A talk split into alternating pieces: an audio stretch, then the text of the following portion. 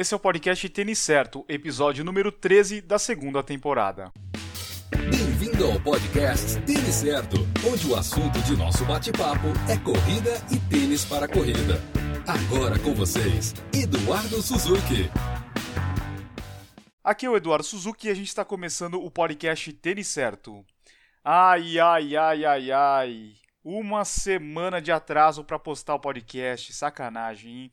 Eu já começo me desculpando aí, pessoal. Eu sei que muita gente fica ansiosa aí para chegar o dia da postagem do podcast, mas quando atrasa é complicado, né? A gente fica sem o nosso conteúdo, a gente fica aí na ansiedade para escutar o episódio, mas eu gostaria de me desculpar. Semana passada dei uma falhada feia e também gostaria de desculpar os meus amigos colaboradores aí do podcast, tanto a Carol quanto o Felipe. Eles me mandaram o conteúdo e eu acabei não conseguindo fazer edição e adicionar minha parte, né, do áudio e falei, falei. Vamos tentar melhorar isso daí, tentar consertar, fazer o melhor programa hoje. Vamos lá. E esse atraso aí teve um motivo para quem tem acompanhado o Tênis Certo lá no YouTube, sabe que eu estou trabalhando, estou postando uma série de vídeos que se chama Asta Madrid. É uma série de vídeos voltada para meia maratona que eu vou correr em Madrid na semana que vem. Então eu acabei usando essa prova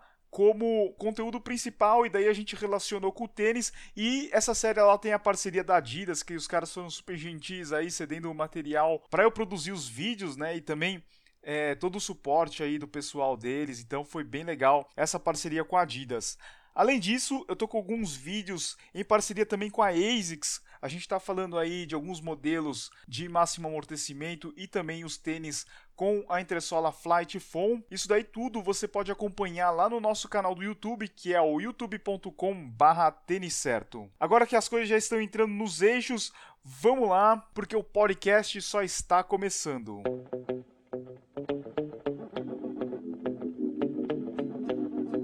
E aí, você já está se programando para as férias de julho ou até mesmo as férias do final do ano? No quadro Correr pelo Mundo da Carol, ela vai falar um pouquinho de algumas dicas de provas lá no Caribe. Correr pelo Mundo com Carolina Otero. Pessoal, tudo certo com vocês? Aqui é Carolina Otero e vamos para mais um episódio da segunda temporada do podcast Tênis Certo do quadro Correr pelo Mundo. No episódio de hoje vamos falar sobre provas que têm tudo a ver com férias são as provas no Caribe. Com águas cristalinas, quilômetros de praias e paisagens lindíssimas, o Caribe é sonho de consumo de férias e descanso para muita gente. E por que não a gente não pode reunir então o Caribe com corridas? As ilhas do Caribe possuem provas super interessantes. Sem as multidões dos eventos de grandes cidades, as provas por lá costumam ter percurso com o visual do mar, além de passar por bairros históricos e chegadas com visual de cinema junto à praia. Perfeito para correr e depois emendar alguns dias de férias para aproveitar o paraíso, vocês não acham? Os preços de passagem aéreas para o Caribe também reduziram muito com a entrada de empresas como a Copper Lines aqui no Brasil, e os voos deles com saídas de diversas cidades com conexão na cidade de Panamá, por exemplo. As outras empresas também operam voos para cidades do Caribe, como a Avianca. Bom, mas então vamos ao que interessa, vamos às nossas dicas de provas pelo Caribe. Entre as nossas recomendações de provas estão a Maratona e Meia Maratona de Bahamas, que acontece sempre em janeiro, na capital Nassau, a Maratona, Meia Maratona e 10 quilômetros de Punta Cana, na República Dominicana, que acabou de acontecer, sempre acontece no início de abril e conta com um percurso em um resort lindíssimo. Tem também a Reggae Marathon, em Negril, na Jamaica, com provas super divertidas de 42, 21 21 e 10 quilômetros. A Reggae Marathon sempre acontece no início de dezembro e traz, além da prova, muita, muita festa para os participantes. E outra dica também é a Run Barbados Marathon Weekend, que também acontece no início de dezembro. Se você se animou, corre lá para o site, onde você vai encontrar as datas e links para os sites oficiais dessas e de outras provas pelo Caribe. O nosso site, você já sabe, é www.correrpelomundo.com.br na seção calendário de corridas. Não se esqueça que a gente também está no Instagram, Facebook e Twitter. Nós somos o arroba Correr Pelo Mundo. E essas eram as nossas dicas de hoje, pessoal. Obrigada por acompanharem o quadro e continuem curtindo essa edição porque vem muito assunto bom por aí. Um abraço e até a próxima!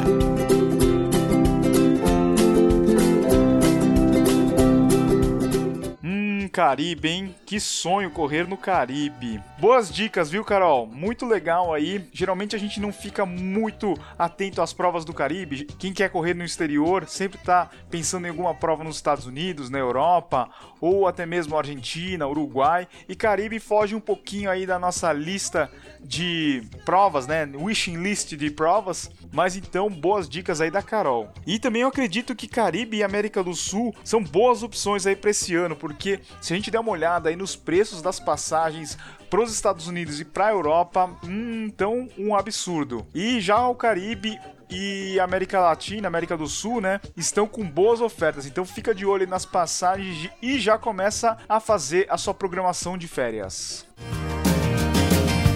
Hey, sweet Annie, don't take it so bad.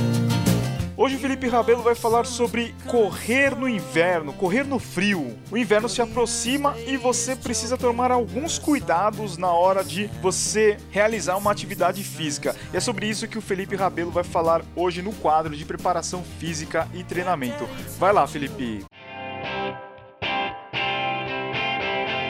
Preparação física e treinamento esportivo com Felipe Rabelo.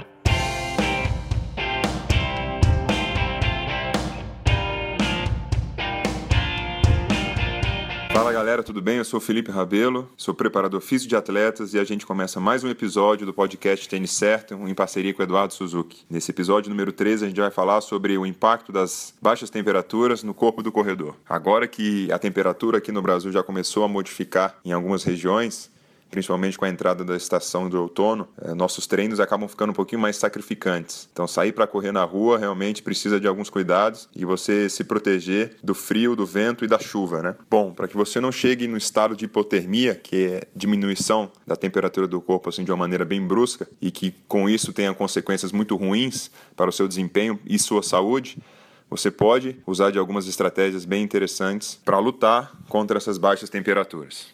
Então, além de você se proteger com gorros e luvas ou qualquer tipo de roupa especial contra o frio, o mais importante é você ficar atento a itens como usar roupas impermeáveis, porém transpiráveis, ou seja, que permita com que seu suor ultrapasse o tecido e evapore, e assim as suas roupas não ficam totalmente molhadas, o que atrapalha muito na manutenção da sua temperatura corporal.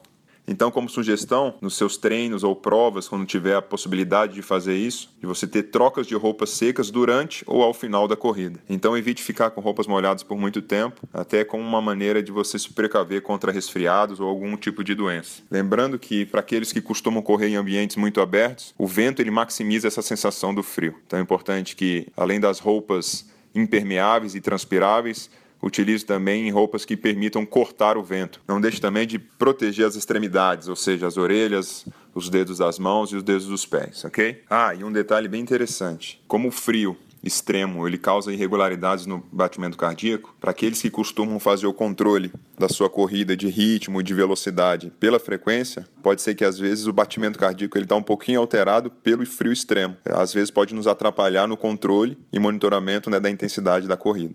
Então, quem ficar muito atento é esse ponto, ok? Ficamos por aqui. Espero que vocês tenham gostado. Deixem suas críticas, suas sugestões. É, não deixe de visitar meu site. Eu sei que eu bato sempre nessa tecla, mas vira e mexe eu coloco coisas lá sobre treinamento de atletas para aqueles que se interessarem. Tá bom? FelipeRabelo.com. Nas redes sociais também. Me segue lá no Instagram e no Twitter, Felipe N. Rabelo. Um grande abraço, valeu!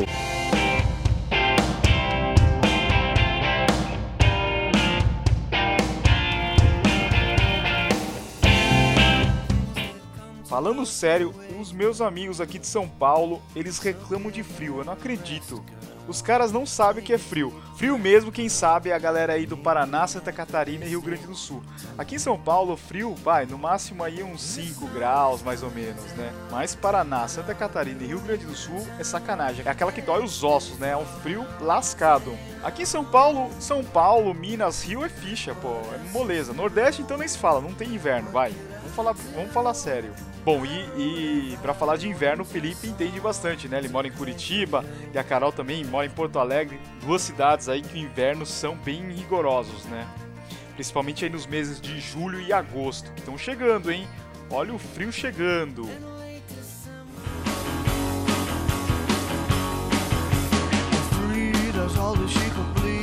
all Hoje eu vou falar sobre dois lançamentos da Nike, o Free RN 2017 e o Free RN Flyknit 2017.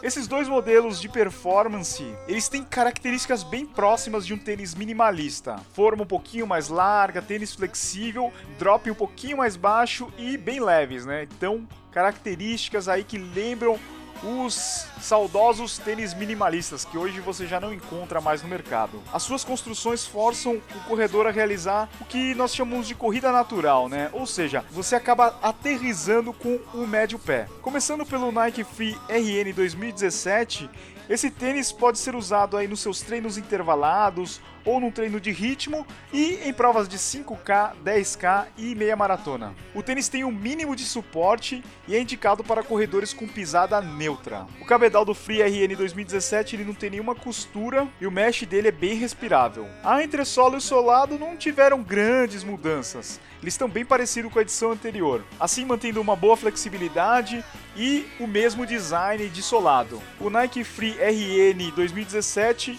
ele está pesando 221 gramas no masculino e 193 gramas no feminino. Então um tênis bem leve e ele tem 8 milímetros de drop. O preço sugerido é de R$ 449,90 e já está sendo vendido no site da Nike. E o segundo tênis que eu queria falar hoje é o Nike Free RN Flyknit 2017.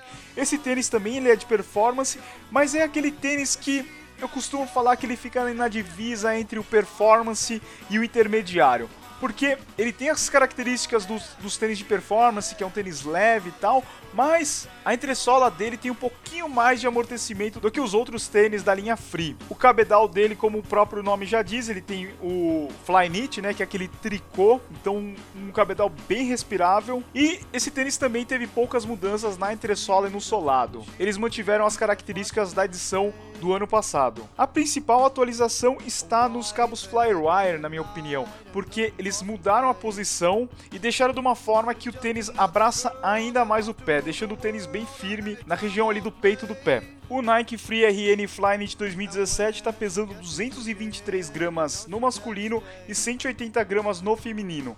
O drop dele é de 8 milímetros e o preço sugerido é de R$ 549,90. Ele já está disponível no site da Nike, nike.com.